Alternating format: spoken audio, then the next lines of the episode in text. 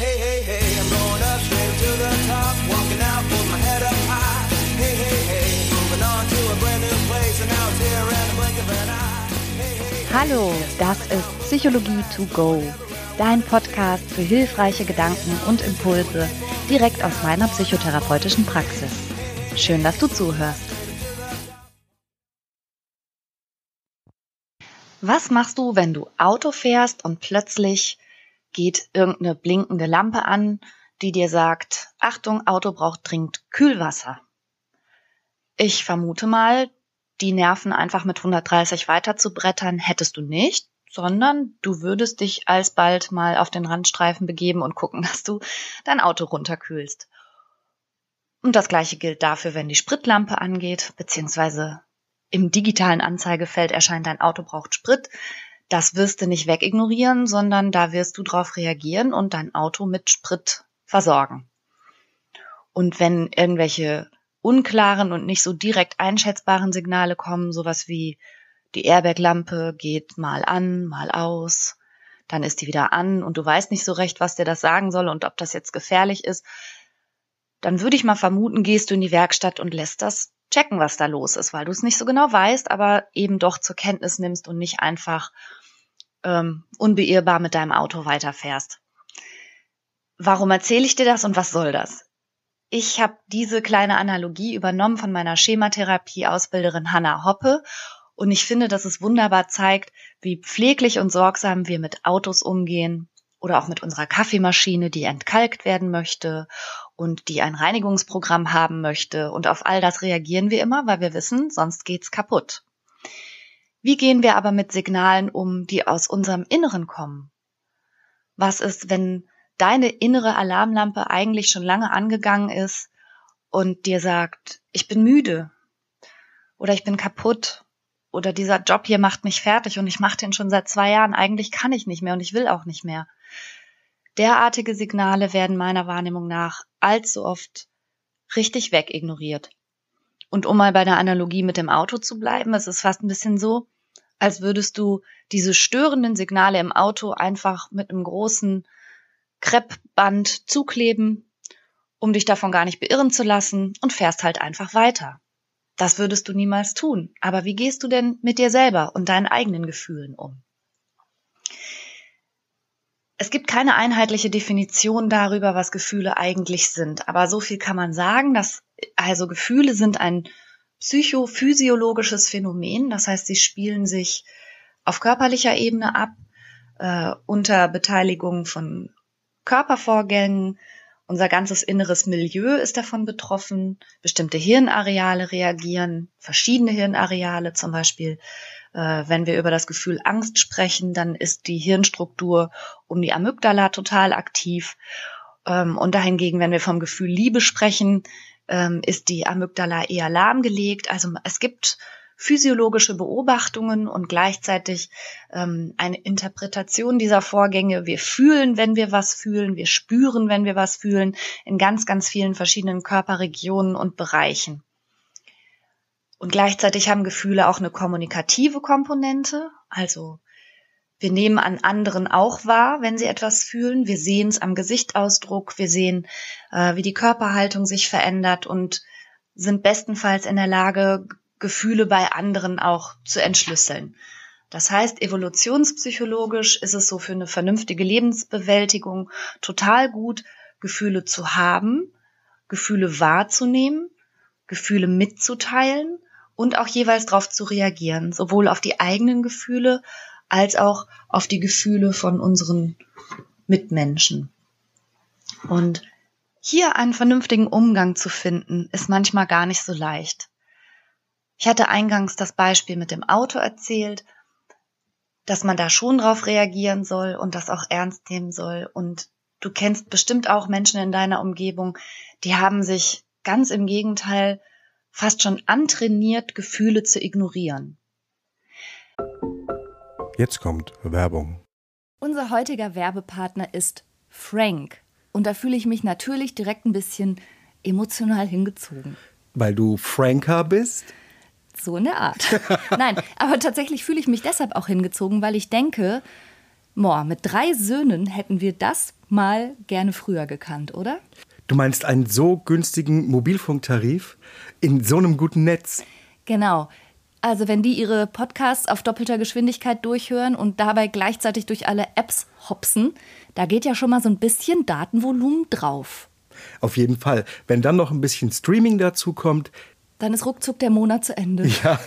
Aber auch unsere Podcast-Hörer, von denen wir wissen, dass sie unseren Podcast sehr gerne im Auto und bei längeren Fahrten hören, verbrauchen natürlich auch etwas an Datenvolumen. Und das alles ist mit Frank kein Problem mehr. Denn es gibt jetzt einen äußerst günstigen Tarif im besten D-Netz. Mit Frank gibt es keine Vertragslaufzeit und damit auch keinen Stress. Man kann das einfach über App abschließen und da verwalten. 10 Gigabyte kosten 10 Euro und für alle VielsurferInnen gibt es 20 Gigabyte für 15 Euro. Und das ist wirklich, also wirklich so ein gutes Angebot. Und nicht nur, dass ihr neben diesem super Tarif auch noch eine AllNet-Flat habt und natürlich im auch getestet besten Telekom-Netz mit 5G surfen könnt. Nein, ihr könnt das sogar auch monatlich kündigen, was ich total gerne mag, ehrlich. Diese ganzen Vertragslaufzeiten ist gar nicht so meins, ne? Ja, ich weiß, Monatliche ja. Kündbarkeit ist Freiheit. Man ist also Frank und Fry. Ja. Und das Beste ist, bis zum 30.06. gibt es nochmal 4 Gigabyte on top. Es gibt dann also 14 Gigabyte für 10 Euro oder 24 für 15 Euro. Und zwar mit dem Code Psychologie 4. Also sichert euch jetzt bis zum 30.06. mit dem Code Psychologie, großgeschrieben, 4, dauerhaft 4 GB monatlich extra. Und wie das funktioniert, das seht ihr in den Shownotes oder könnt es einfach unter www.frank mit ae.de slash Psychologie nachlesen. Oh, Franka, endlich mal gutes Netz. Ich bin so froh, ehrlich. Ja, und die Kinder erst. Werbung Ende. Ich habe tatsächlich mal eine Patientin gehabt, die wollte meine therapeutische Unterstützung darin haben, ihre Gefühle möglichst gar nicht mehr wahrzunehmen, weil die sie so stören würden. Am liebsten würde sie einfach funktionieren und robotern und ihrem Alltag nachgehen und diese ganzen lästigen Gefühle fand sie dabei unheimlich stressig und hätte gerne ernsthaft von mir äh, Unterstützung dabei gehabt, wie sie sich davon noch härter abspalten kann. Ähm, du kannst dir sicherlich vorstellen, dass ich diesem therapeutischen Anliegen nicht nachgekommen bin. Das ist kein Auftrag, den man als Therapeutin ernsthaft verfolgen sollte. Äh, aber nur mal so von der Idee her. Ich glaube, wenn du auch schon mal Gefühle hattest, die dich so beharrlich in irgendetwas, naja, vermeintlich erstmal gestört oder behindert haben. Der Impuls zu sagen, mach einfach das lästige Gefühl weg und mach weiter wie bisher, der ist ja schon nachvollziehbar. Tatsächlich sind Gefühle aber eben wichtige Informationen aus deinem Inneren. Du musst dir nicht alles glauben, was du fühlst. Du musst auch nicht allem sofort stattgeben, wenn du etwas fühlst. Und du musst dich auch nicht alle zwei Minuten fragen, oh, wie geht es mir denn jetzt damit? Und mag ich jetzt überhaupt diese Tasse in die Spülmaschine stellen oder ist das jetzt zu belastend und dann machst du es halt nicht? Weißt du, ich möchte nicht ermuntern zu einer, sagen wir mal, ähm, so egozentrischen Selbstfokussierung, dass es auch wiederum lebensbehindernd wird. Da kommt es, denke ich, auf das richtige Maß an. Beharrlich etwas zu ignorieren, was dich behindert und stört und in deiner Gefühlsebene sich niederschlägt und trotzdem nicht zu reagieren, ist, als würdest du ohne Sprit, ohne Kühlwasser einfach die Autobahn lang weiter donnern. Das würdest du nicht machen und das ist total ungesund. Gleichzeitig ist aber nicht jedes Quietschen und jedes Rappeln im Auto gleich total beunruhigend und lebensgefährlich und du musst nicht mit allem sofort in die Werkstatt fahren. Das heißt, ein gesundes Ausmaß an Hören auf Gefühle, diesen stattgeben, diese wahrnehmen, zu erkennen, zum Ausdruck zu bringen und sich danach zu richten, ist wichtig, ohne gleich, ich sag's jetzt mal so, hysterisch zu werden. Denn das umgekehrte Extrem sind natürlich Menschen, die permanent sämtliche Antennen nach innen richten und die Schwankungen, die man da einfach so hat, so wie in allem Tagesform, Biorhythmus, äh, so Wellenbewegungen sind, das so mit ängstlicher Aufmerksamkeit zu begutachten und jede Schwankung nach unten direkt für dramatisch zu halten, ist ebenfalls nicht gesund und kann einen dann auch eben in eine Situation bringen, wo man wieder Unterstützung braucht, da rauszukommen.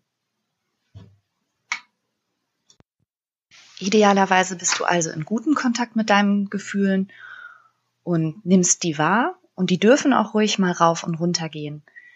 Schwierig wird es eher so, wenn wir in den Bereich von allem kommen, was mit Losigkeit endet.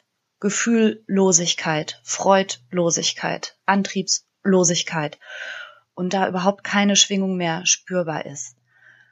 Und schwierig wird es auch in dem Bereich, wo wir Therapeuten den Begriff Alienation oder Alienation benutzen, also eine komplette Entfremdung von den inneren Bedürfnis- und Motivsystemen. Also eigentlich gar nicht mehr genau zu wissen, was fühle ich, was macht mir Freude, was mache ich gerne und womit beschäftige ich mich gerne und womit eher nicht, weil das vielleicht schon so abgespalten und der Zugang dazu so verdeckt ist, dass es da wirklich schwierig ist, noch dran zu kommen. In diesen Fällen, wenn da schon so eine Starre eingetreten ist, dann ist es tatsächlich vielleicht eine gute Idee, ähm, sich Hilfe dabei zu suchen und Unterstützung, wieder besser in Kontakt zu kommen mit deinen Gefühlen.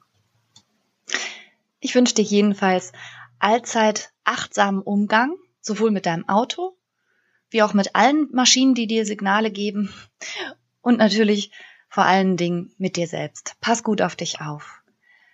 Danke fürs Zuhören und für dein Interesse. Ich sag bis bald, deine Franka Ceruti. Hey, hey, hey,